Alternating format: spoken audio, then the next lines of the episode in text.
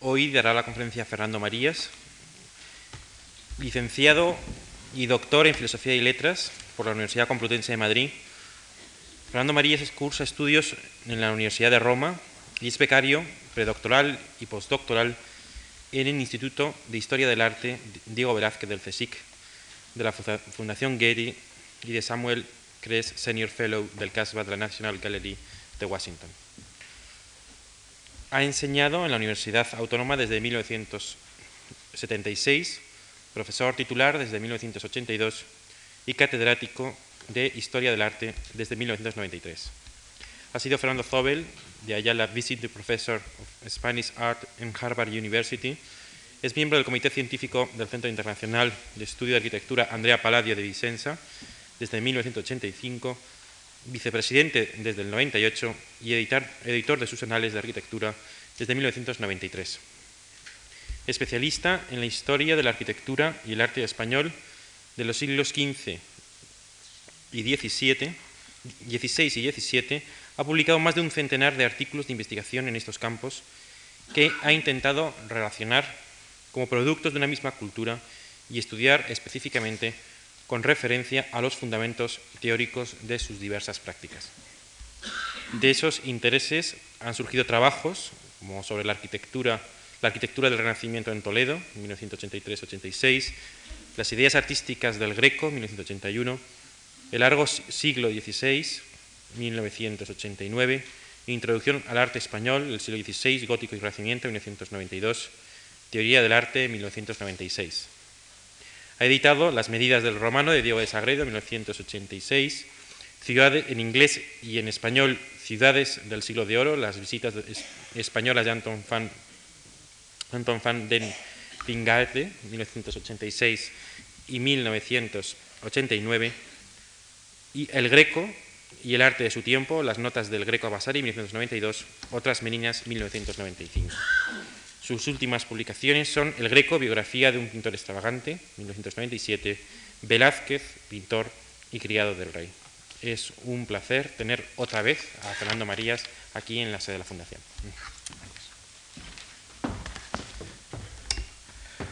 Buenas tardes. Quisiera dar eh, las gracias eh, múltiples a la institución, pero me gusta más personalizar en términos de eh, señor Gomá, por su amabilísima eh, presentación, recordándome, yo, este, ser agradecido es yo creo de bien nacido, pues que había tenido el placer y el honor de subir a este estrado eh, para hablar del Greco hace algunos años con motivo de la publicación de ese libro, biografía de un pintor extravagante al cual hacía referencia en su amable presentación. Eh, quisiera también agradecer y recordar a, a Antonio Gallego, viejo amigo, que hoy no está eh, en esta sala. Y por último a mi antiguo maestro, eh, eh, Alfonso Emilio Pérez Sánchez, responsable último de que yo me encuentre, poco inconscientemente, en esta sala en el día de hoy. Porque evidentemente, pues parece que me ha tocado bailar con la más fea, o por lo menos con la más añosa de las bailarinas que pudieran bailar con los conferenciantes de este ciclo. Me refiero que otros de mis colegas pues, van a hablar del primer viaje a Italia, del segundo viaje a Italia, que son periodos limitados en eh, el transcurrir vital de Diego Velázquez eh, de Silva, o incluso de la eh, juventud, que es un periodo que, pues, como una enfermedad que se pasa con los años, y, pero son los años también de juventud pues son limitados, y los de Velázquez pues prácticamente no van más, más allá de una década. Y sin embargo, pues a mí me ha tocado yo creo que podemos empezar con imágenes, eh, un periodo prolongado de la actividad eh, velazqueña, que va desde 1631 eh, y ya en el mes de enero pues estaba en Madrid de regreso de su primer viaje italiano, hasta el mes de noviembre de 1648 cuando partió camino de Málaga, del puerto de Málaga, para dirigirse por segunda y última vez a Italia, ese país que eh, debió suponer, diríamos, eh, un paraíso de libertad para eh, Velázquez, donde iba a encontrar una segunda mujer, donde iba a tener un hijo varón, en lugar de exclusivamente dos niñas, y donde evidentemente excluyo en este itinerario vital de Italia a Italia esa hipótesis de un segundo viaje, según un orden cronológico, en 1636, que de cuando en cuando se viene sacando a colación a partir de una eh, lectura benevolente de los documentos de los eh, archivos eclesiásticos eh, de Roma. Por tanto, tendríamos un periodo excesivamente largo como para encontrar, diríamos, un mínimo común denominador de un pintor que está ejerciendo como artista figurativa al servicio de su monarca, de Felipe IV, realizando obras también aparentemente para eh, clientes eh, particulares, algunos como los autorretratos que les muestro a la izquierda, para sí mismos, eh, no es para sí mismo un autorretrato, pues siempre hay ese egocentrismo que lleva a autorretratarse y por lo tanto como destinatario prioritario uno mismo, pero que también está, diríamos, ejerciendo algunas labores que escapan de lo puramente figurativo. Eh, aunque no artístico. Me estoy refiriendo, diríamos, a sus intervenciones, ya en los años, fundamentalmente en los 40, eh, al servicio también de la Casa Real, cuidando de algunas de las obras eh, arquitectónicas, entre comillas, decorativas, de los palacios de la monarquía hispánica. Y también, diríamos, unas tareas menos gratificantes desde el punto de vista de espectadores contemporáneos eh, de finales del siglo XX de los lienzos de Velázquez, pero probablemente mm, quizá más importantes eh, desde algún punto de vista para el propio artista, como eh, serían la pasar, digamos, de ujier a ayuda de guardarropa, y por lo tanto ejercer de ayuda de guardarropa o de ayuda de la furriera, eh, en 1634, por tanto poco después de su llegada desde Italia, después convertirse en ayuda de cámara y por lo tanto funcionar y ejercer como ayuda de cámara hasta a partir del año 43 eh, hasta ese año 52 en que se convertiría en aposentador de palacio. Por lo tanto, eh, tendría que estar funcionando primero como ujier, después como ayuda de guardarropa, tercer lugar como ayuda de cámara y emplear parte de su tiempo como señalará en su momento Palomino, en estos quehaceres, los más eh, menestriles, más en sentido estricto de eh, criado de eh, la, casa real, que al servicio con el pincel o con la pluma de diseñador de decoraciones. Un periodo, digamos, también demasiado prolongado para buscar un nexo de unión, digamos, a una actividad. Como no sea, diríamos, esa imbricación que eh, justifica, diríamos, eh, toda una vida de llegar eh, al encumbramiento socioeconómico, fundamentalmente social, a través del ejercicio del arte. Aunque sea un arte que pueda ser al mismo tiempo, diríamos, una actividad considerada socialmente como vergonzante y por lo tanto, diríamos, encontrarse en una especie de callejón,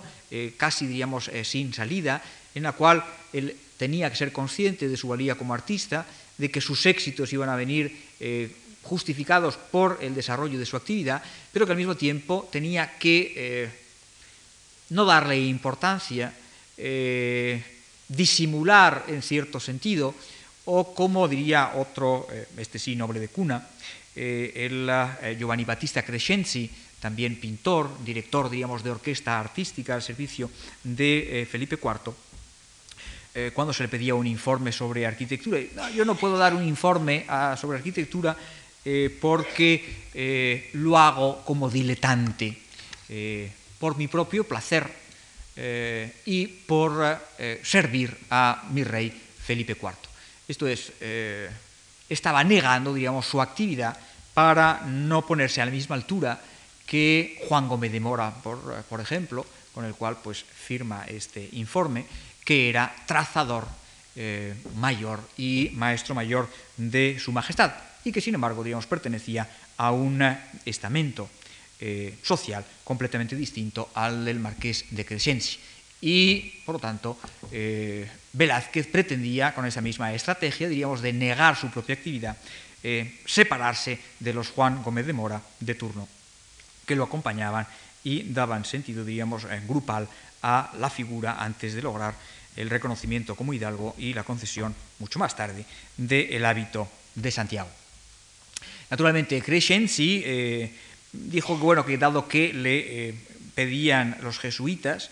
pues eh, iba a suprimir sus escrúpulos, iba a dar el informe. Esto es, se estaba jugando, eh, fuera el Marqués de la Torre, fuera Velázquez, con ese eh, disimulo y al mismo tiempo cumplir los servicios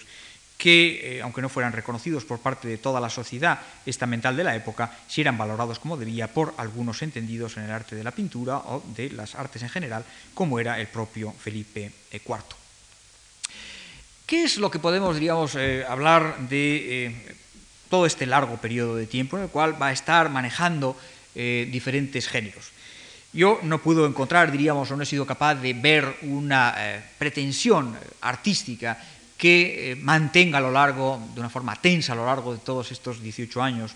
eh, y por lo tanto tengo que eh, pedirles excusas y no poder mantener, diríamos, una tesis en la cual explique esas eh, actividades de esos tantos años, sino hasta cierto punto intentar discurrir con Velázquez a través de una serie de géneros que cultivó e intentar hasta cierto punto dar razón y explicación de por qué nos interesamos por ellos en la actualidad y qué pudieran haber significado en el momento de su producción por parte de Velázquez y de la recepción por parte de eh, la monarquía, de Felipe IV y de las personas que fueron eh, usufructuarios, eh, que usaron de las imágenes que Velázquez le iba proporcionando, les iba proporcionando como pintor.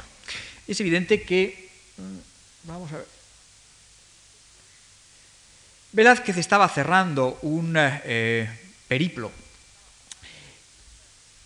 que era el viaje italiano, en lo cual evidentemente, como se les ha señalado en otra conferencia, había conseguido dominar toda una serie de elementos y fundamentalmente superar, diríamos, eh, esos eh, años iniciales en los cuales había conseguido dominar, por un lado, diríamos, los recursos de representación de la realidad.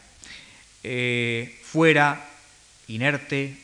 puramente material o fuera del individuo a través del retrato, para enfrentarse con un género nuevo, digamos el género por antonomasia de la pintura en términos de eh, las convenciones artísticas de la época, como sería la historia. E intentando al mismo tiempo, diríamos, no ser,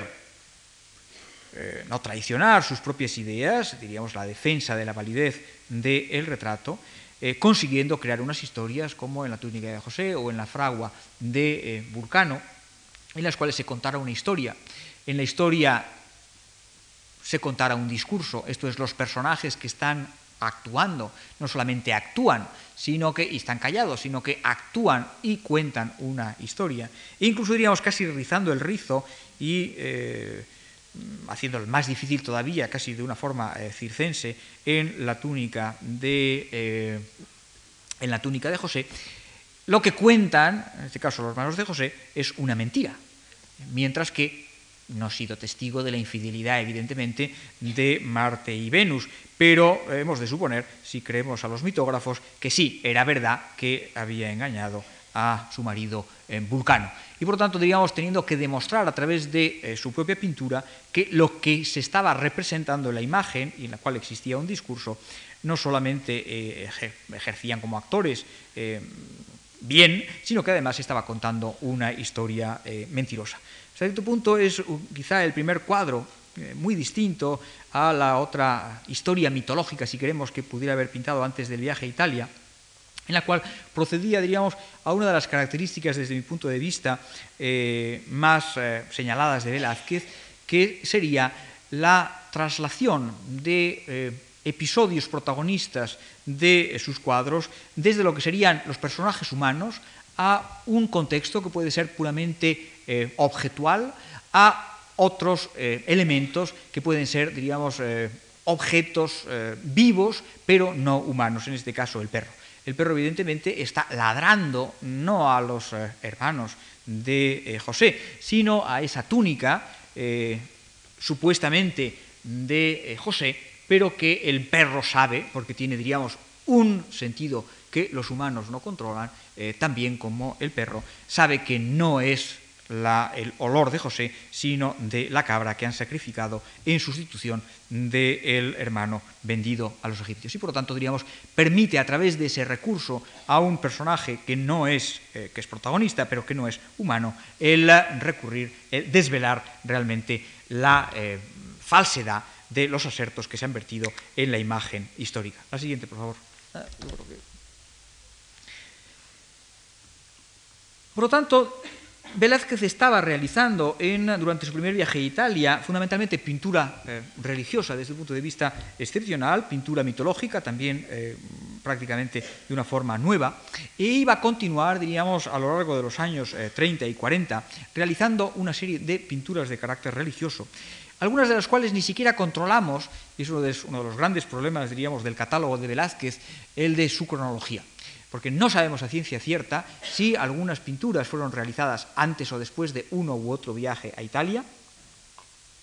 y peor aún, si no fueron repintadas, porque una de las cosas que tenemos es la idea fundada de que Velázquez eh, volvía sobre sus propios cuadros, que en muchos casos no tenía que entregarlos de una forma inmediata, sino que podían quedar en su taller y por lo tanto Velázquez repensar y repintar como producto, diríamos, de un repensamiento, eh, una remodificación, un replanteamiento de las imágenes. Evidentemente, cuadros eh, religiosos como la cena de Maús en el del Metropolitan eh, Museum de Nueva York o el Cristo en la flagelación y el alma cristiana de Londres, de la National Gallery, son cuadros en los cuales existen elementos, personajes, tipos que han aparecido, en el caso sobre todo de la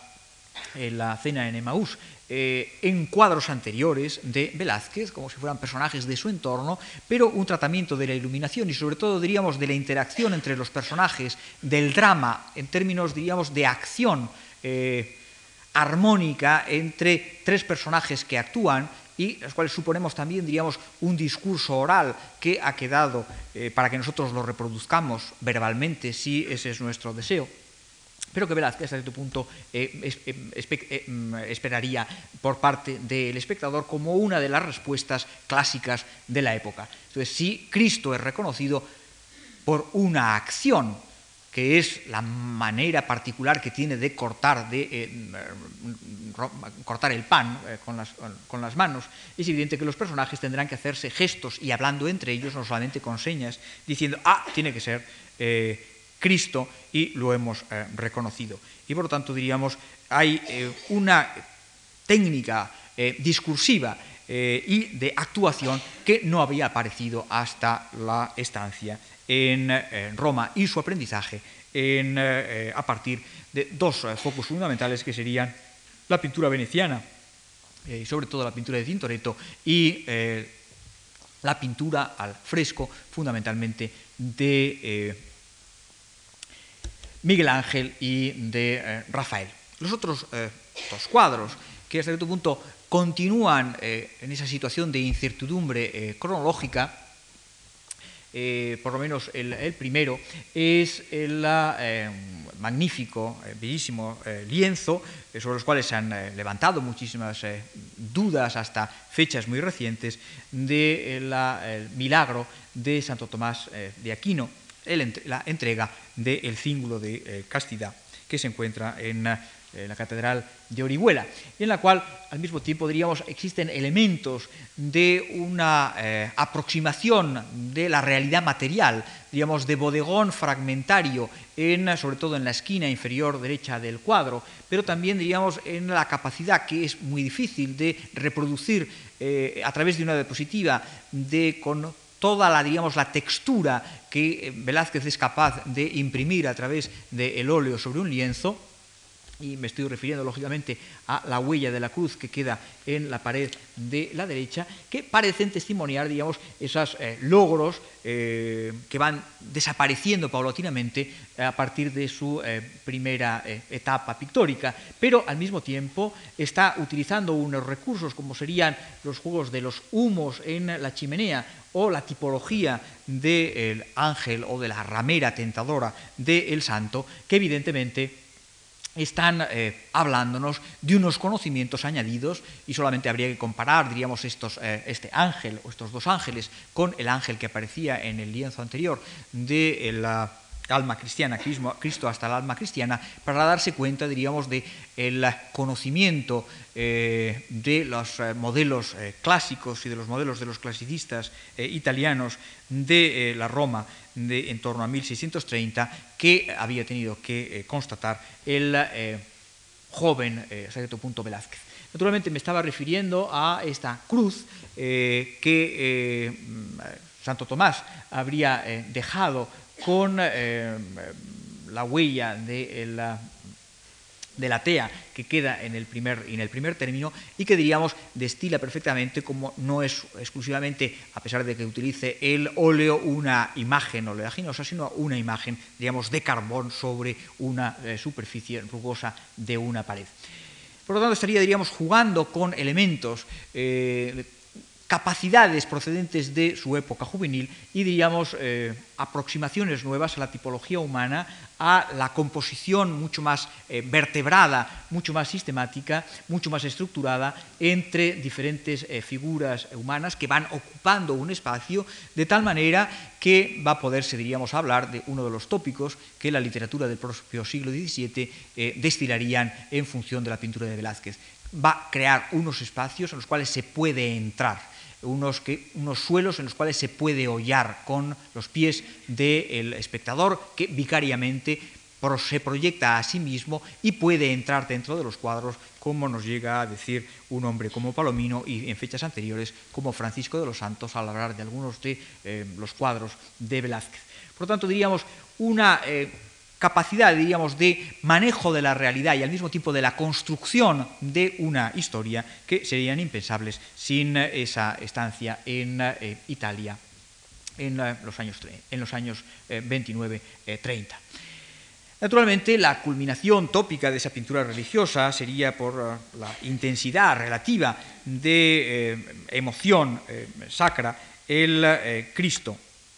crucificado de San Plácido, de las monjas de San Plácido, que se ha interpretado, por un lado, diríamos, como un exvoto de don Jerónimo de Villanueva, del notario mayor de Aragón, que había adquirido para después, diríamos, eh, la colección real, los dos cuadros pintados en eh, las dos grandes telas pintadas en eh, Italia, como supuesta, diríamos, expiación de su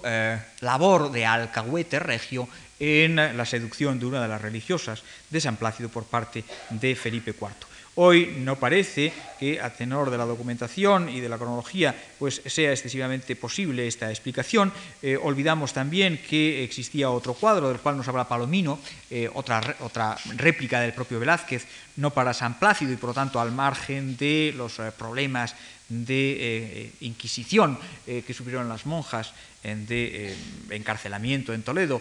por sus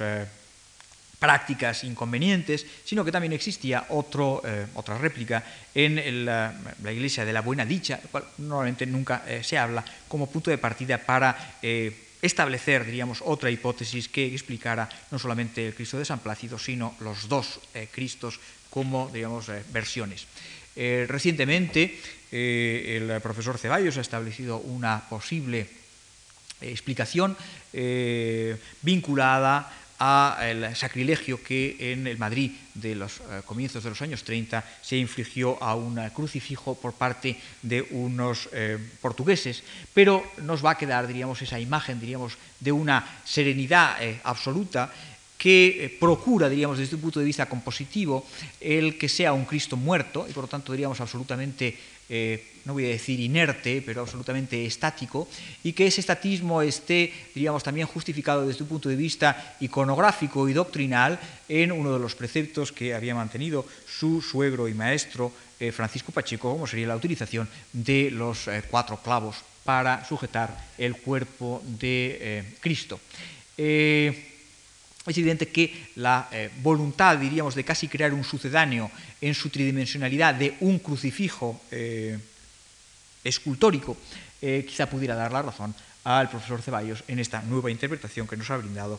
recientemente y que evidentemente dejo a él que desarrollara en otra, en otra oportunidad. Los dos últimos cuadros, de los cuales hasta cierto punto tenemos eh, conocimiento, y que eh, prácticamente marcan, eh, desde un punto de vista artístico, un cambio radical con respecto a lo que estaba haciendo, si pensamos todavía ese supuesto tenebrismo que está presente, aunque fuera en el fondo, en la iluminación profunda, fuerte del crucificado de San Plácido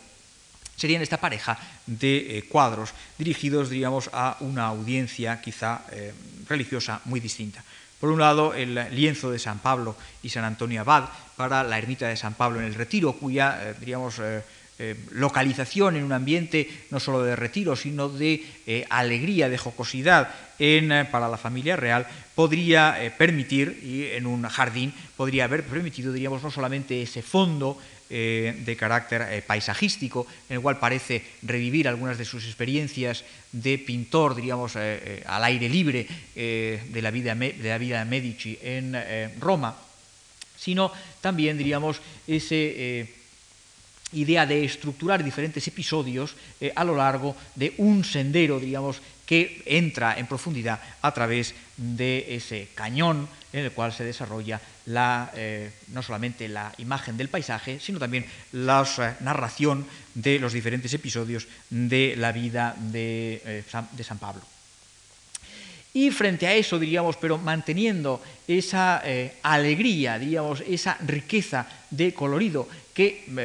está además apoyada en eh, la utilización de diríamos, los mejores pigmentos, los eh, pigmentos más ricos, más costosos, eh, más lujosos y por lo tanto diríamos con una intensidad de color en los azules de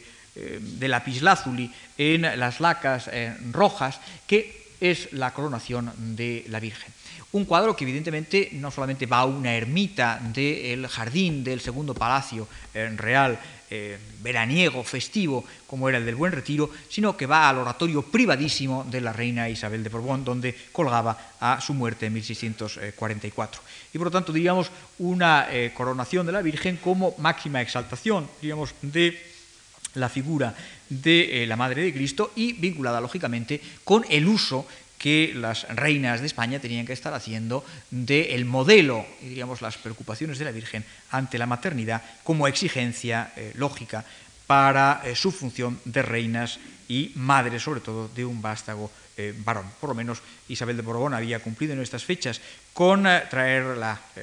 misión de traer al mundo a un príncipe como Baltasar Carlos, después sería una especie de obsesión para la corte de doña Mariana de Austria a partir de los años 50 pero esa sería evidentemente otra historia. Naturalmente, Velázquez está partiendo en eh, estos eh, dos cuadros de fuentes absolutamente eh, diversas. fuentes que, gráficas, como sabemos, un grabado de Alberto Durero, por tanto está testimoniando todavía la vigencia de la inventiva gráfica del alemán, para el cuadro de los dos santos, por otro lado, bien grabados de tradición rubeniana, por lo tanto mucho más modernos, pero sobre todo diríamos cuadros eh, como las eh, coronaciones de la Virgen de eh, El Greco, que Velázquez conocía bien y que evidentemente admiraba de una forma absolutamente decidida. Y que si ya en un cuadro juvenil había dado muestras de su homenaje personal con una imposición de la casulla San Ildefonso, en este nuevo cuadro. Volvía a través de la composición, de la creación de un espacio eh, entre las figuras, de la ubicación de la imagen de la Virgen en eh, una posición casi, digamos, mm, para ser vista de abajo hacia arriba, hacia arriba, estaba volviendo a retomar, diríamos, uno de los lienzos del cretense eh, a los cuales él ya, eh, en Sevilla, según Palomino, se había confesado seguidor y en la que incluso se eh, confesaría involuntariamente también seguidor a través del inventario de sus bienes post-mortem de 1660, en los que conservaba en su taller diferentes retratos realizados por el Greco, que no solamente al mismo tiempo había funcionado como una sucursal, diríamos, de motivos figurativos a partir de los cuales darles una nueva veste colorística, matérica, de texturas por parte del sevillano, sino que debía haber constituido, digamos, un modelo de pintor no erudito, no de eh, erudición sagrada como el de su eh, suegro, Pacheco, sino, diríamos, de pintura que hacía de la naturaleza el objeto de eh, la representación, pero previamente del objeto de la reflexión, y por lo tanto diríamos un pintor filósofo, como hubiera dicho Pacheco también de Velázquez, de agudos eh, dichos, aunque no dejara notas eh, al margen de ningún libro que se haya encontrado toda ahora para que podamos reconstruir la palabra de el Velázquez que ha llegado muda y sustituida exclusivamente por la palabra de sus cuadros. Pero naturalmente, al margen de esta pintura religiosa, y otro de los problemas que habría que abordar y que eh, no puedo entrar en una, sin eh, perder demasiado el tiempo, entre comillas, y que sería el del carácter de creyente a pies juntillas o practicante tibio en sus creencias religiosas por parte de Velázquez, que sería un tema debatido, es evidente que Velázquez como pintor no es un pintor de pintura religiosa. Ocasionalmente, es evidente, puede aproximarse por eh, diferentes encargos, quizá encargos incluso personales, se ha hablado del Cristo ante el alma cristiana como quizá, diríamos, un exvoto. Eh, em, con motivo de la muerte de su segunda hija, de la pequeña Ignacia, o ante la, solicitud de un cuadro de devoción por parte de su señora Isabel eh, de Borbón o por parte de su señor para la ermita del Buen Retiro. Pero evidentemente eh, eh, Velázquez era prioritariamente un eh, pintor de retratos. Y si volvemos nuestros ojos a la biografía de Palomino, encontraríamos que lo que está subrayando en estos años centrales, como en los años anteriores y en los años de su segundo viaje a Italia, es su capacidad como eh, retratista. Es evidente que en estos años tan prolongados de prácticamente dos décadas, eh, podían pasar delante de su pincel multitud de personajes diferentes. Eh, personajes de los cuales pues, sabemos, identificamos como el prelado en eh, Valdés que tenemos a nuestra izquierda, personajes cuya identidad pues, eh, nos rehuye o rehuye a todos cuantos se han aproximado, como esta bellísima mujer del abanico, en la cual pues, cualquier hipótesis acerca del de, el retrato de la hija de la cronología, a pesar de que en 1639 parece que eh, se impidieron ciertos escotes, pero no estoy muy seguro de que eh, si medimos este escote sea un escote de antes de 1639 o ligeramente posterior, o es una extranjera y por lo tanto una francesa que siempre pues eh, tendían a un decolleté más pronunciado que las españolas, encontraríamos, diríamos, una calidad evidente en la tradición de Velázquez con una capacidad cada vez más acusada de eh, transformar y penetrar psicológicamente en la personalidad de sus eh, personajes. Pero al mismo tiempo, digamos, personajes menores o personajes incluso cuya identidad quedaría exclusivamente escondida al propio autor, que serían cuadros casi de un carácter privado. Y esa es otra de las características que eh, yo encuentro en el arte de Velázquez que hasta cierto punto en muchas ocasiones funciona como si fuera un pintor sin cliente. Esto es, tiene un cliente lejano, eh, una especie de deus ex machina que sería Felipe IV, pero que o porque mantuvieran una relación de complicidad o bien porque estuviera por encima de lo divino y lo humano como representante en la Tierra de Dios y del planeta eh, solar, y por lo tanto de Apolo, eh, me dejara hacer un poco lo que a Velázquez le diera la gana. Y a cierto punto eh, disfrutara de mayor libertad artística, aunque tuviera que ejercer otros eh, trabajos gravosos para su labor con el pincel, porque no se le exigieran una serie de cuadros y por lo tanto fuera un pintor capaz de imaginar y pintar lo que se les ocurriera. Los dos ejemplos de retrato que les muestro son, por un lado, el de Juan Martínez Montañés, el del escultor eh, sevillano, que pasa por Madrid para recibir el encargo de retratar en una cabeza de arcilla a Felipe IV, de tridimensional, de tal manera que pueda enviarse a Florencia para, a partir de ese modelo, fundir en eh, bronce la cabeza del caballo que hoy disfrutamos en la Plaza de Oriente, en la cual pues, se nos muestra, digamos, una Velázquez con un retrato de tres cuartos de eh, su eh, colega eh, sevillano en el ejercicio, diríamos, mm, de representar como artista regio, representar la imagen del rey. Algo que después tendría que el propio Velázquez esperar bastantes años hasta incluirse a sí mismo en ese autorretrato que es Las Meninas pintando de manera a cierto punto indirecta un retrato de la pareja real en los años centrales de la década de los 50. La otra imagen, evidentemente denominada la costurera, eh, nos está hablando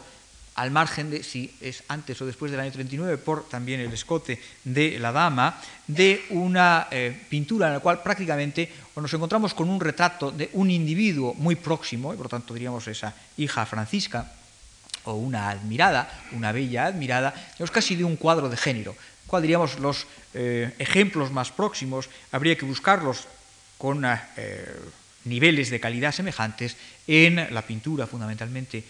holandesa de la época y en un Vermeer de Delft fundamentalmente, es en, quien estoy pensando, en la cual diríamos podría ejercer, diríamos, sin ningún tipo de cortapisa con respecto a los elementos convencionales obligados del género retratístico de representación, diríamos, sus capacidades de manejar el trabajo de la representación del individuo. Por un lado, si queremos, diríamos, dejando sin terminar los cuadros, dejando sin eh, terminar la mano izquierda de eh, don Juan Martínez eh, Montañés, dejando también sin terminar, quién sabe si porque se arrumbó el cuadro y nunca se entregó a eh, su destinatario, la cabeza de esa especie de casi endemoniado por el tamaño de las guías de los bigotes, Felipe IV, que casi prácticamente queda en la, la cabeza de arcilla absolutamente es eh, esbozada, ni siquiera diríamos eh, trazada una eh, señal tridimensional en el punzón. Y por otro lado diríamos en términos muy diferentes en la imagen diríamos casi no terminada de la mujer cosiendo. Me refiero, diríamos, a esa nueva, y es difícil, sería interesante, diríamos, poder precisar, y es imprecisable, diríamos, la fecha concreta de este cuadro, porque es uno de los primeros en los cuales, diríamos, aparece lo que se ha denominado en Velázquez la perspectiva aérea, utilizando un término de la tradición leonardesca, pero que no parece excesivamente adecuado, sino pintando, diríamos, una realidad que se transmite a través del aire, diríamos, con una palpitación y que está más de acuerdo, diríamos, con las teorías de la óptica y de la visión vigentes en la España, un poco trasnochadas, eh, vigentes en la España de la época velazqueña. Pero evidentemente está creando, diríamos, esa sensación de vibración de la realidad al margen de esa construcción de perspectiva aérea, que nos eh, vivifica, diríamos, que nos hace vibrar esa eh, realidad y ponerlas, diríamos, como objetos también absolutamente vivos en nuestra retina. Y naturalmente, al lado de esos personajes más o menos anónimos, los personajes en los cuales la representación, de acuerdo con unos cánones de representatividad, eh, tienen un eh, protagonismo fundamental y cuyos protagonistas, eh, valga la redundancia, son lógicamente los miembros de la familia regia. Unos miembros de la familia regia que comienzan con el primer retrato conocido después de Velázquez, después de su vuelta de Italia, que sería ese supuesto retrato del año 32, en el cual se dejaría testimonio con el retrato doble de Boston de la jura ante las Cortes de Castilla del eh, príncipe Baltasar Carlos como heredero de la corona española, en la cual diríamos está retomando por primera vez diríamos esa interacción o ese diálogo en un retrato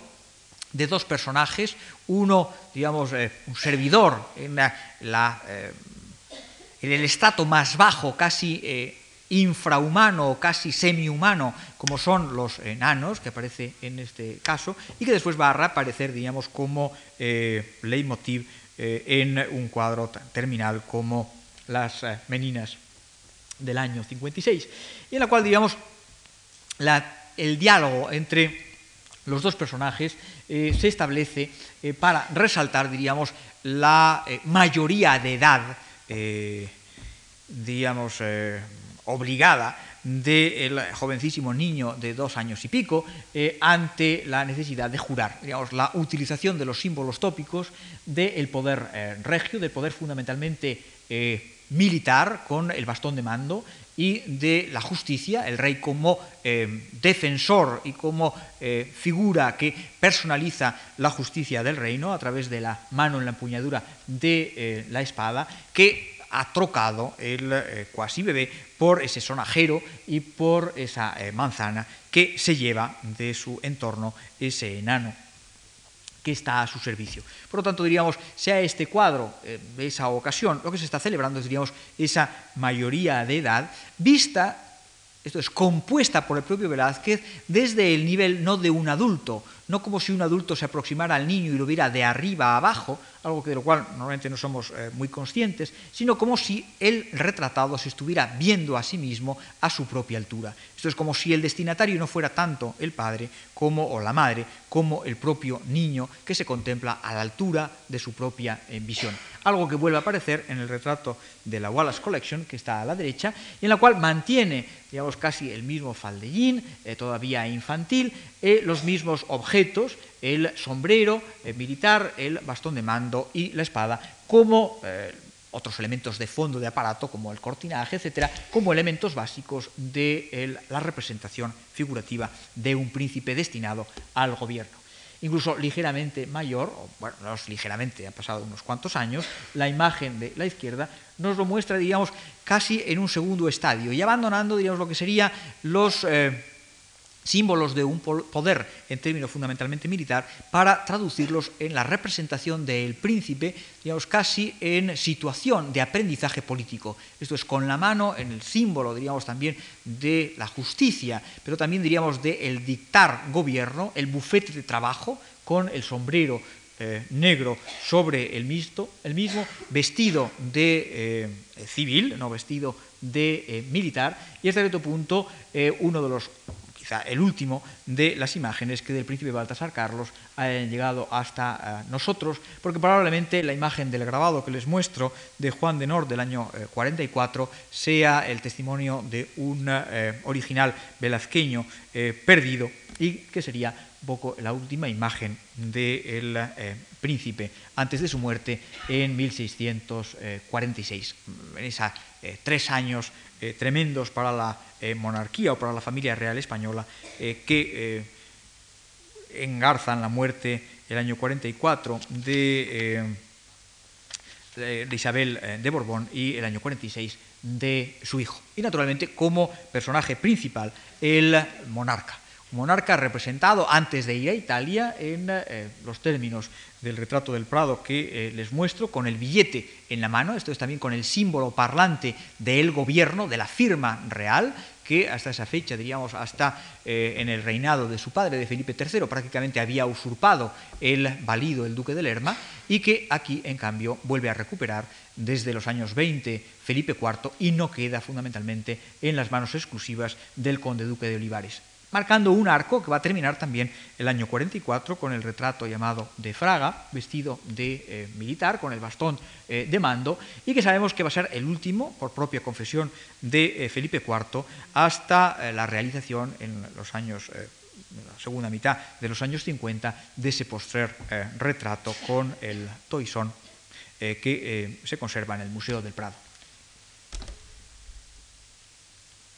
Naturalmente, Velázquez estaba creando en estos años ante la necesidad de dar, diríamos, cumplimiento a encargos cada vez más eh,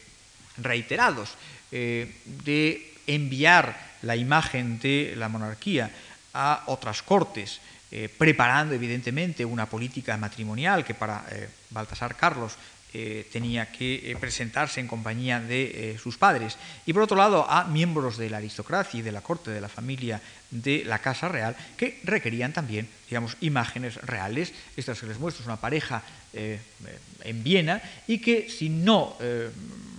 autógrafos de Velázquez, es evidente que han salido a partir de originales cuyos autógrafos eh, no han llegado hasta nuestros días y tenemos que conformarnos con diferentes eh, variantes salidas de un taller cuya composición y eh,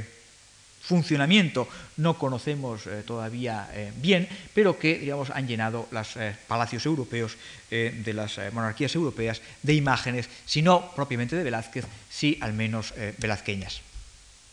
Quizá de mucha mayor calidad son estos pareja de retratos, uno de los pocos quizá autógrafos de Isabel de eh, Borbón, que no sea eh, ecuestre, con el abanico, el símbolo tradicional para las mujeres del eh, poder, y la imagen también vestido de pardo y plata de Londres de Felipe IV también con su billete y vestido, y me interesa subrayarlo porque hemos encontrado dos veces dos retratos, uno de, de plata y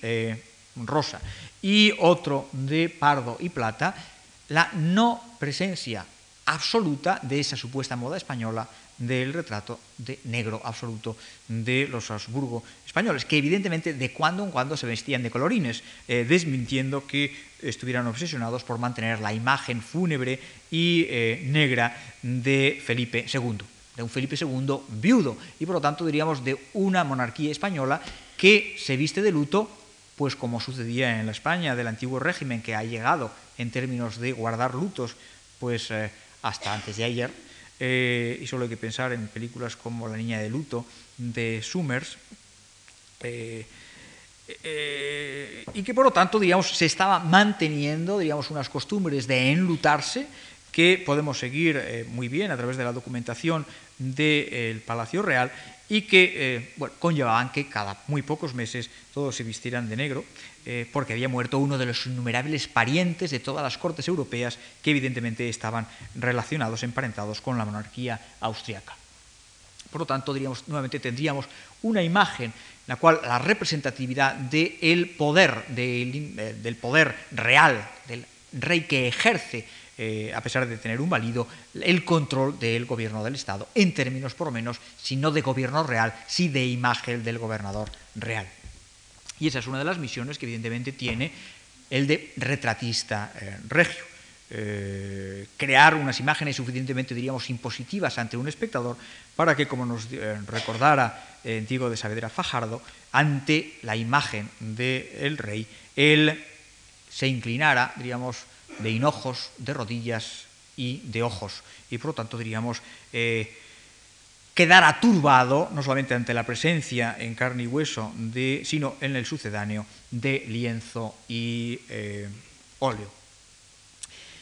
En relación con quizá el sentido con la retratística regia, quizá en el sitio de la ubicación más importante era ese segundo palacio, porque hay que esperar a los años 50 para una reordenación y eh, no tenemos testimonios de la reordenación que se hace del Alcázar, de algunas de las salas del Alcázar en los años 30. Sería los eh,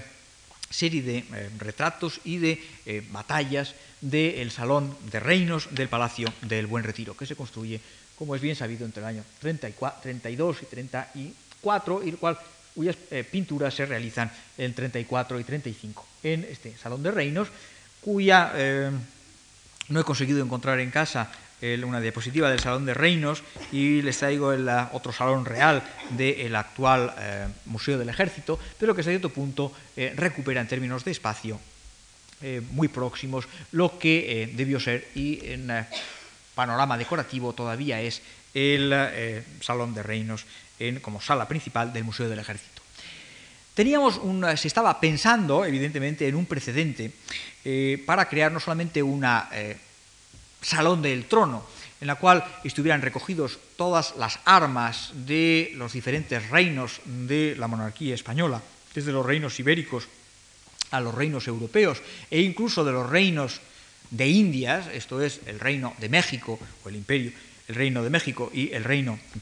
del Perú, sino eh, incluir, digamos, una galería de retratos de la dinastía, por lo menos de los conjuntos de la familia, que, en la cual existían evidentemente eh, precedentes. Me estoy refiriendo a un eh, espacio eh,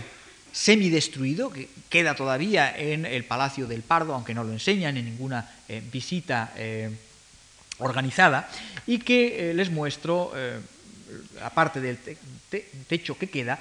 hasta la fecha, en un dibujo del siglo XIX. Lo que tenemos es, por un lado, la rendición de Granada a los reyes católicos, digamos, como eh, motivo eh, fundamental de eh, la techumbre, otra serie de diferentes batallas y, por lo tanto, de historia moderna, en el sentido, aunque fuera tardo medieval, moderna, no eran los romanos, ni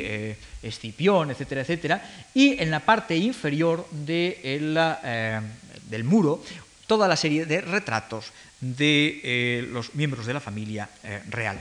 Eh, la sala de retratos primero había sido una creación de Carlos V, eh, después había sido renovada por Felipe II, por último, después del incendio del Pardo, había sido resistematizada por eh, Felipe III, que encarga los cuadros que decoran esta techumbre. A cierto punto, el precedente de, con una rendición como cuadro eh, fundamental, la de Granada en lugar de la rendición de Breda, sería el del Palacio del Pardo, un palacio, diríamos también, de caza, un palacio de divertimento, como se pretendía con este palacio secundario del Buen Retiro. Y es bien sabido que el eh, palacio incluye, diríamos, aunque sea un quinteto exclusivamente y no toda la genealogía desde el primer rey eh, de España, fuera don Pelayo, o nos eh, retrotalléramos todavía más allá, por los retratos de ecuestres de Felipe IV y Isabel de Borbón y del niño Baltasar Carlos, y en el muro opuesto las figuras también ecuestres de Felipe III y de doña Margarita de Austria un eh, retrato de Felipe IV eh, con el eh, jinete al galope. Mm, hasta cierto punto, hoy podemos hablar de diferentes figuras, digamos, del el arte, de la equitación, pero los testimonios hasta cierto punto contemporáneos están hablando más bien no solamente de un dominio de una figura específica, sino de jinete en aunque sea imperfectamente después de nuestro conocimiento fotográfico de lo que es el galope, no de un retrato ecuestre al paso o al trote, como vamos a encontrar en eh, las mujeres, sino al galope, hasta cierto punto de guerra, eh, con el paso militar, con el paso no de parada, sino el ejerciendo, diríamos, en la guerra y de ahí también, diríamos, la indumentaria del Felipe IV que tenemos delante. O del Felipe III vuelve a estar, digamos, al galope en eh, su caballo, en este caso blanco. Y por lo tanto, diríamos, rompiendo con esa tradición que ha renovado evidentemente Rubens, por un lado, del retrato casi al eh, trote del duque de Lerma, aunque visto eh, tan frontalmente, digamos, en un escorzo tan violento que parece abalanzarse hacia nosotros y que entrando, digamos, en esa variante que eh, Rubens había introducido con eh, su retrato de eh, Felipe IV, también al galope. lo que les muestro en esas diapositivas es una copia, evidentemente puesta al día y rubensizada de eh, un retrato ecuestre de Felipe II, probablemente a partir de un original de Alonso Sánchez Cuello, y después un eh, cuadro que sobre el modelo también de Rubens eh, debió pintar el taller de Velázquez, con, en fechas más tardías de los años 40 y que se conserva en la Galería Pitti de Florencia, en la cual también aparece el caballo a el galope y demuestra, por otro lado, que a Felipe IV no le molestaba ese género de retrato alegórico en el cual había creado un ejemplar eh, excelso eh, Rubens, en el cual pues, diferentes figuras mitológicas intervienen en el espacio natural y coronan con diferentes trofeos al eh, monarca español. Por lo tanto, diríamos, estaba creando un nuevo precedente a partir de eh, Rubens, a partir de ese nuevo retrato del año 34-35 de Velázquez, para que de inmediato se encargara a Florencia eh, una réplica, digamos, modernizada del retrato que el taller de los Taca había enviado de Felipe III y que terminaría eh, creando esa imagen que tenemos en Madrid en el Palacio de Oriente y del cual, hasta cierto punto, como valido y por lo tanto como eh, vice-rey en cierto sentido, como eh, sucedáneo, se apropia de eh, la imagen el propio conde duque, aunque evidentemente transformando Velázquez de una forma que iría más con ciertos caracteres de modestia del conde duque, representándolo no en paralelo, no saliendo hacia afuera, sino adentrándose en esa ficticia batalla de Fuenterrabía que nos muestra el retrato del Prado y claramente opuesto eh, en la composición por razones de ubicación en altura y de eh, situación, digamos, eh, estamental, el retrato genial de Baltasar Carlos, visto desde abajo por la posición elevada que iba a conllevar su, su, colocación y con uno de los ejemplos, diríamos, de paisaje menos plenaerista de lo que se ha supuesto de la sierra del Guadarrama más eh, elogiados, pero al mismo tiempo diríamos una de las representaciones más eh, dinámicas y eh, políticamente cargadas de Valencia que podemos encontrar en la pintura española de la época. Naturalmente, el conjunto de esas imágenes de la, el linaje, digamos, hacía poco periclitado por los abuelos y el destino victorioso del futuro príncipe se completaba con una eh, serie de cuadros de historia contemporánea empezando por diferentes, eh, empezando por los de Giuseppe Leonardo, no voy a hacer una enumeración que todos ustedes eh, conocen, con el socorro de Breisach, eh, de historia contemporánea, diríamos, de un grupo de hechos eh, de armas que habían comenzado el año 25 y que iban a eh, continuar hasta el año 33, por lo tanto, diríamos, la víspera del programa del Salón de Reinos, y que cambiaban radicalmente, diríamos, lo que sería la manifestación de una política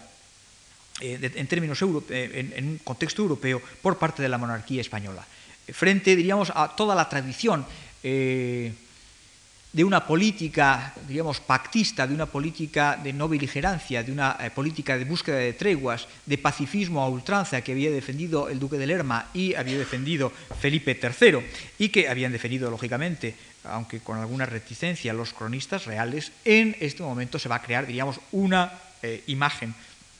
de propaganda fundamentalmente eh, militar, de hechos de armas victoriosos, encabezados por las proezas de índole no solo militar, del ancestro mitológico de la monarquía española eh, de Hércules, en los pinceles de eh, Zurbarán, y que iba a comenzar a ocuparse de imágenes de victorias, tanto en Europa como Génova, en manos de Antonio de Pereda, que les muestro a la derecha de victorias también en, América, por lo tanto, victorias en dos continentes. Solo hay que pensar que tres de las imágenes que tenemos de eh, victorias contemporáneas son americanas y, por lo tanto, como representación de ese eh, imperio esa monarquía en dos continentes, como para tener Bahía de Todos los Santos, cuatro imágenes, Puerto Rico, San Martín, Perdida y San Cristóbal, eh, cuatro imágenes de doce que pertenecen al mundo eh, americano y otra serie de imágenes fundamentalmente europeas, eh, como serían las batallas en la zona de la Renania, producto del enfrentamiento con alemanes y franceses y suecos en la guerra que todavía iba a durar 30 años. Eh, quizá el cuadro desde un punto de vista del concepto de imagen de eh, batalla militar eh, más importante, incluso por encima de la, rendición de Breda de Velázquez, es el cuadro del dominico, maestro de pintura de Felipe IV, Juan Bautista Maíno, por todos ustedes conocido, y en el cual, diríamos, volvemos a encontrar, digamos, la novedad del cuadro de batallas sin batalla, sino con los postefectos de una eh, batalla, con eh, los heridos, con los desastres de la guerra. Y habría que nuevamente pensar, por un lado, en Jacques Callot, como grabador de los desastres de la guerra en los años 20, y por otro lado en la condición de dominico, de religioso del fraile, y por otro lado diríamos la función de propaganda no solamente del monarca que conserva su reputación y sus eh, reinos, sino también del válido que interviene, diríamos casi como presentador de la imagen del rey frente a los súbditos traidores que son los holandeses que han tomado Bahía de Todos los Santos en el Brasil, pisoteando y vuelve a utilizar, diríamos, aunque sea eh, Maíno, un retrato regio en el cual vuelve a utilizar no solamente la propia imagen del rey a la de la azqueña, sino toda una parafernalia de personajes alegóricos, empezando por eh, la herejía, eh, la discordia y la traición con dos cabezas, y una Minerva armada que corona, da la palma y corona al monarca, vestido, muy jovencito, está retrotrayéndose desde el año 30 y tan, del año 35 30 hasta los años 20 en que ha tenido lugar la victoria y que es coronado en ese tapiz por parte de Minerva, acompañada por eh, el conde duque de Olivares, eh, vestido también de militar y con una, diríamos, mandoble, un espadón, como también defensa de la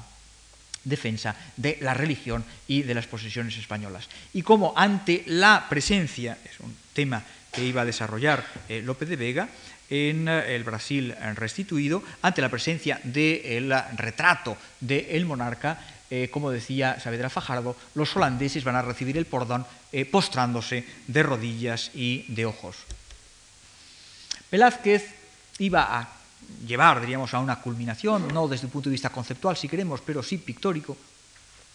con eh, las lanzas, que representaba, diríamos, uno de los episodios en los que se había conseguido doblegar, aunque de forma efímera, al león de los belgas. los muestro en una imagen de un mapa eh, personalizado, como los que funcionaban en esa geografía moralizada de todavía en el siglo XVII. Eh, eh, las lanzas, evidentemente, es un cuadro en el cual se ha vuelto a hablar, de, o se ha hablado desde, no voy a decir desde su fecha, de la visión, diríamos, antibelicista de Velázquez, contribuyendo con este cuadro, diríamos, a esa mitificación decimonónica de Velázquez como eh, antibelicista, como eh, protector de eh, disminuidos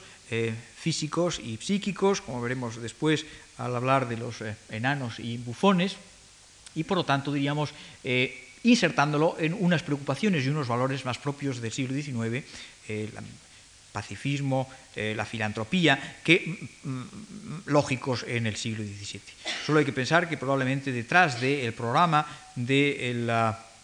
Salón de Reinos eh, no solamente esté eh, un cronista como Meneses, o como Gonzalo Céspedes y Meneses eh, al servicio como historiador real de Felipe IV, sino probablemente también el propio Maíno y el propio Velázquez, y están creando, diríamos, una, eh, aunque ellos se excluyan, los dos se excluyan, Maíno y Velázquez, como quien eh, tira la piedra y esconde la mano, creando, diríamos, un instrumento, diríamos, de exaltación monárquica, de una actividad monárquica fundamentalmente bélica, victoriosa, contra los enemigos de la monarquía de los Habsburgo. Por lo tanto, diríamos, a través de los instrumentos pictóricos estaría contribuyendo en el conjunto del salón a una, eh, utilizar la pintura, como decían las crónicas contemporáneas, como si fueran las saetas que el conde duque de Olivares llevaba en un nuevo carcaj, que sustituía, diríamos, a las ofertas de paz que se habían mantenido durante el reinado de Felipe III de un género completamente distinto. Es, eh, digamos, las otras actuaciones que eh, a finales de los años 30 Velázquez va a, emprender, incluso diríamos casi como eh, director de orquesta, en este caso, en la Torre de la Parada. Digamos, en ese palacete con el cual se le añadió en estas fechas ese guarda infantes, y es una cita contemporánea, ese guarda infantes a una torre preexistente y en la cual, diríamos, eh, se hacía una parada eh, para que el monarca descansara cuando estaba en medio de las cacerías en los alrededores del bosque del Pardo. Naturalmente esta es la imagen de ese palacete renovado y por lo tanto encontraríamos que el guarda infante tenía que ser eh, nutrido con una serie de pinturas, una cierto punto carecen de eh, programa que ocuparán las diferentes habitaciones. Hoy conocemos con bastante certidumbre y con bastante exactitud cómo estaban eh, organizadas la decoración de esas eh, salas a partir de un inventario de 1700, y en la cual parece demostrarse que, a excepción de las pinturas que configuraban, diríamos, la decoración, el alojamiento de la capilla y que corrieron a cargo de un personaje como Vicente Carducho, eh, con escenas de la vida de la Virgen, sin embargo, en las diferentes piezas de eh, las eh, habitaciones principales, un poco como si hubieran sido espolvoreadas, se acumulaban cuadros de diferentes géneros. Por un lado, algunos de Velázquez, como eran la Gran Tela Real, una representación de la familia regia cazando en los alrededores, los retratos de tono muy íntimo, eh, incluso Palomino habla de los personajes reales, sudorosos, en este caso les muestro al, príncipe, al infante eh, cardenal eh, don Fernando y al niño Baltasar Carlos, acompañados por sus perros,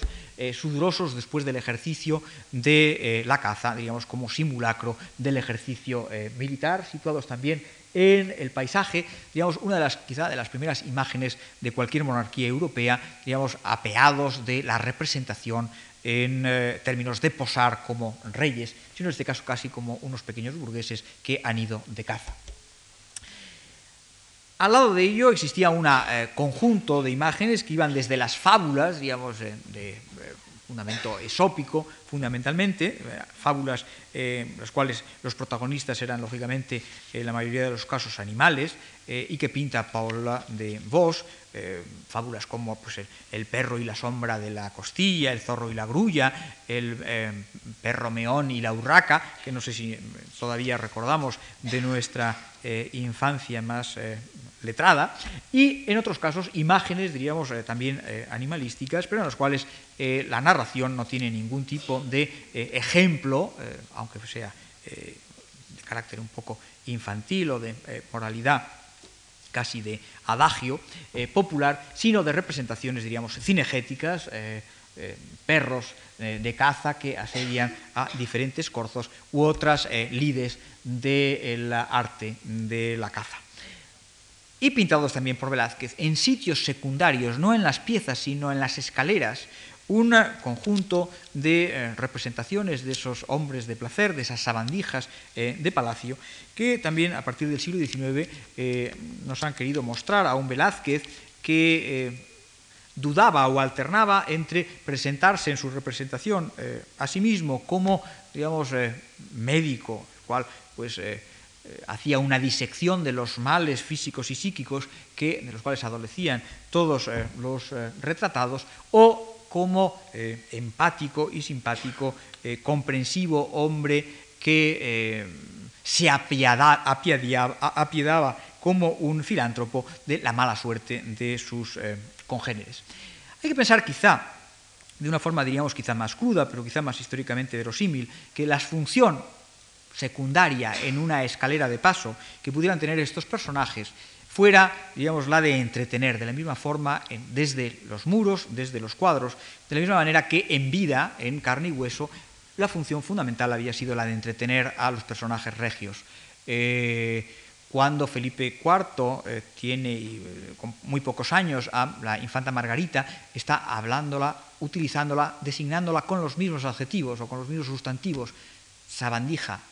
bufona, gran bufona, y evidentemente eh, estaba eh, pensando que le estaba sirviendo de nuevo entretenimiento la pequeña niña eh, rubia que todos conocemos de las meninas y otros retratos velazqueños. Imágenes como las de Francisco de Lezcano, con la baraja de naipes en la mano,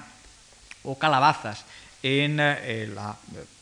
imagen de la derecha, o de otros cuadros, que sabemos a través del inventario, Diego de Acedo el Primo, revestido, como dice el eh, inventario, revestido de filósofo estudiando, o Sebastián de Morra, no la imagen que conocemos del Prado, sino otra idea que ya he traído este grabado de eh, Goya, parecen estar actuando, actuando, diríamos, o por lo menos recordándonos, diríamos, la vaciedad de las eh, calabazas y por lo tanto recordándonos a través de unos objetos, la calabaza vacía, quizá frente a una, otro objeto eh, lleno de riquezas o de eh, objetos, eh, recordándonos la vaciedad de su carácter absolutamente infantil, o actuando como otros de los bufones o enanos que actuaban y cuyos nombres han venido prácticamente vinculados a la a sus actuaciones y que en este caso está pintando los Velázquez simultáneamente para las escaleras del Buen Retiro en lugar de las escaleras de la, eh, de la Torre de la Parada. Barbarroja, eh, Don Juan de Austria, eh, nuevamente calabacillas en Cleveland, que sabemos que eh, era tan tornadizo y enamoradizo que nos muestra el molinillo y el retrato de una amada que le daría consecuentemente eh, calabazas, o con Pablillos de Valladolid en ese espléndido retrato que nos llevaría demasiado tiempo comentar en profundidad. O ese retrato, digamos, del portero de Ochoa, que, del cual el retrato autógrafo no conservamos y que habría sido un eh, quinto de una tercera pareja en la cual aparecería un personaje disfrazado de torero, y evidentemente pues eh, quizá con un añoso y por lo tanto como torero ridículo o una especie de antecedente del bombero torero.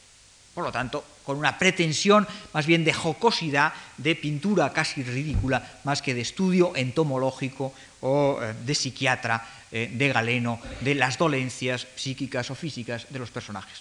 Al lado, evidentemente, de estos cuadros, si volvemos a la Torre de la Parada, el grueso de la pintura que decoraba el eh, palacete eran las mitologías encargadas al taller de Rubens y que a través de los buenos oficios del cardenal Infante se fueron enviando desde Amberes. Es un repertorio del cual está lleno, evidentemente, el eh, Museo del Prado y que, eh, gracias al pincel, a la inventiva de Rubens y al pincel de Rubens y de todo el taller del pintor, pues recreaban el mundo, eh, el, mundo de la mitología clásica y sobre todo, diríamos, de las metamorfosis eh, ovidianas, eh, fuente primordial de, digamos, la delectación literaria y la delectación, digamos, de la literatura ovidiana, de la poesía ovidiana en términos formales, a través del pincel y la Minerva de Rubens. Y al lado, lógicamente, estos personajes, diríamos, entre la mitología, eh, los bufones, eh, eh, los personajes de historia contemporánea que son ese Esopo y ese Menipo que todavía causan perplejidad, balbuceos en la interpretación para los historiadores y que yo pues no estoy en condiciones de brindarles otra interpretación distinta a las múltiples que se han dado. quizá plantearía un tema, se ha repetido eh, constantemente. Esopo es evidentemente el fabulista eh, tradicional, pero también para la época era el hombre más feo del mundo. No sé si la figura que tenemos, más allá de eh, la belleza de la representación, no estaría de acuerdo Mengs en que Velázquez no se preocupaba excesivamente por la belleza de los contenidos representados. Pero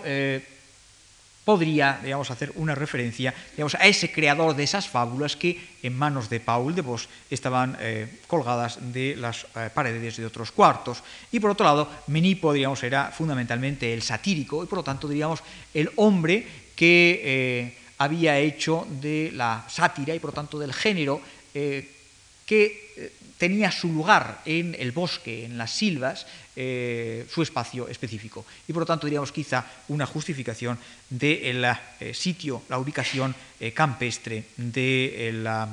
Torre de la Parada y de Menipo, digamos, como un autor que debiera ser adecuado a este espacio ni urbano, no urbano del habitáculo humano. Naturalmente, por último, estaría también ese enigmático y elusivo Marte el cual no sabemos muy bien, eh, más allá de las eh, referentes, eh, referencias a modelos de la, escultura clásica o de la escultura miguelangelesca, no sabemos muy bien si está llegando o está levantándose.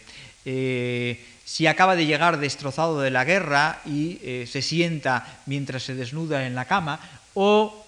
no tiene ganas de levantarse para marchar a la guerra porque tiene, digamos, la cama absolutamente deshecha. Pero quizá se hubiera levantado con prontitud en la mañana y vuelve y se encuentra no solamente cansado, sino que nadie le ha hecho la cama. Eh, entre otras cosas porque eh, vaya a saber lo que estuviera haciendo eh, Venus. conocemos bien, digamos, las circunstancias de la producción de este magnífico, casi, digamos, rembrandtiano Venus,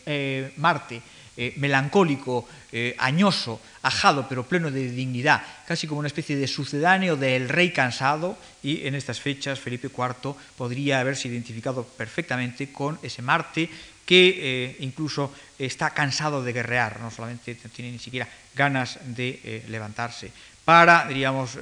hacer el amor o encontrarse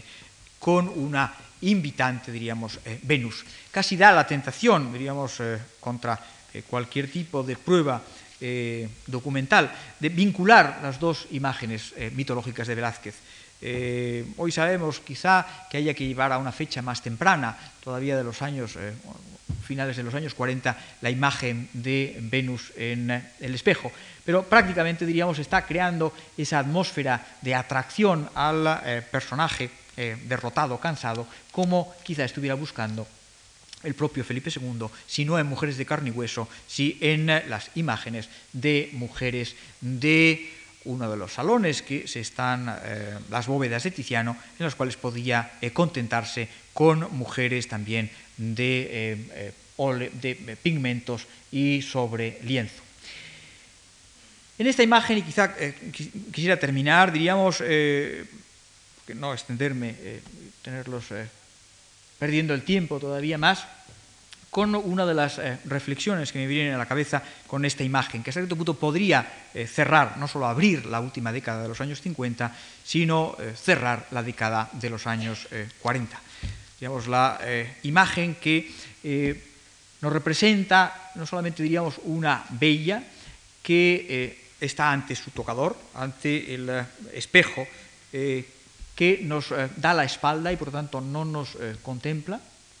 que nos permite, sin embargo, a través del juego del espejo, contemplar su rostro y que ella misma, diríamos, a través del espejo, pueda conectar, según las leyes de la especularia, viéndonos a nosotros como espectadores. Creando al mismo tiempo, diríamos, esa vivificación de lo objetual, de lo material, creando una especie de ambiente específico en el cual, diríamos, otras sensaciones que no son puramente visuales se nos ponen, diríamos, en movimiento. El tacto a través de las diferentes materias, de las telas que nos eh, atraen, que eh, nos hacen los dedos huéspedes y no solamente, diríamos, la epidermis de eh, la bella Venus. la sensación, diríamos, de temperatura, la sensación de calidez, de imagen atractiva, no solamente en lo femenino, sino en el contexto, diríamos, ambiental donde la figura se eh, siente eh, y queda inmersa. Y al mismo tiempo la capacidad de Velázquez de romper las reglas. Entonces, cualquiera de los que eh, tengamos un mínimo trato con los espejos, sabremos que quien mira la cabeza de una persona contemplándose en un espejo, la imagen de esa cabeza en el espejo tiene que ser por lo menos la mitad del tamaño de la cabeza real. Imaginemos que hubiera sucedido si Velázquez hubiera no transgredido las leyes de la especularia y hubiera reducido la cabeza de la Venus. Lo hubiéramos, no lo hubiéramos podido aceptar. Necesitamos, diríamos, eh, transgredir como perceptores o que el pintor transgreda algunas leyes para que nosotros podamos encontrarnos una satisfacción, aunque sea en la falsedad de la imagen retratística. De ello Velázquez era absolutamente consciente. Y quizá esa transgresión es lo que necesitara, diríamos, salir de ese ambiente opresivo en que la corte se había ido convirtiendo en, a partir de los años centrales de los 40 y buscar nuevos aires en el mundo italiano. Y al mismo tiempo, diríamos, en un mundo italiano que le daría unos últimos instrumentos que habría desarrollado a partir de su primer viaje a Italia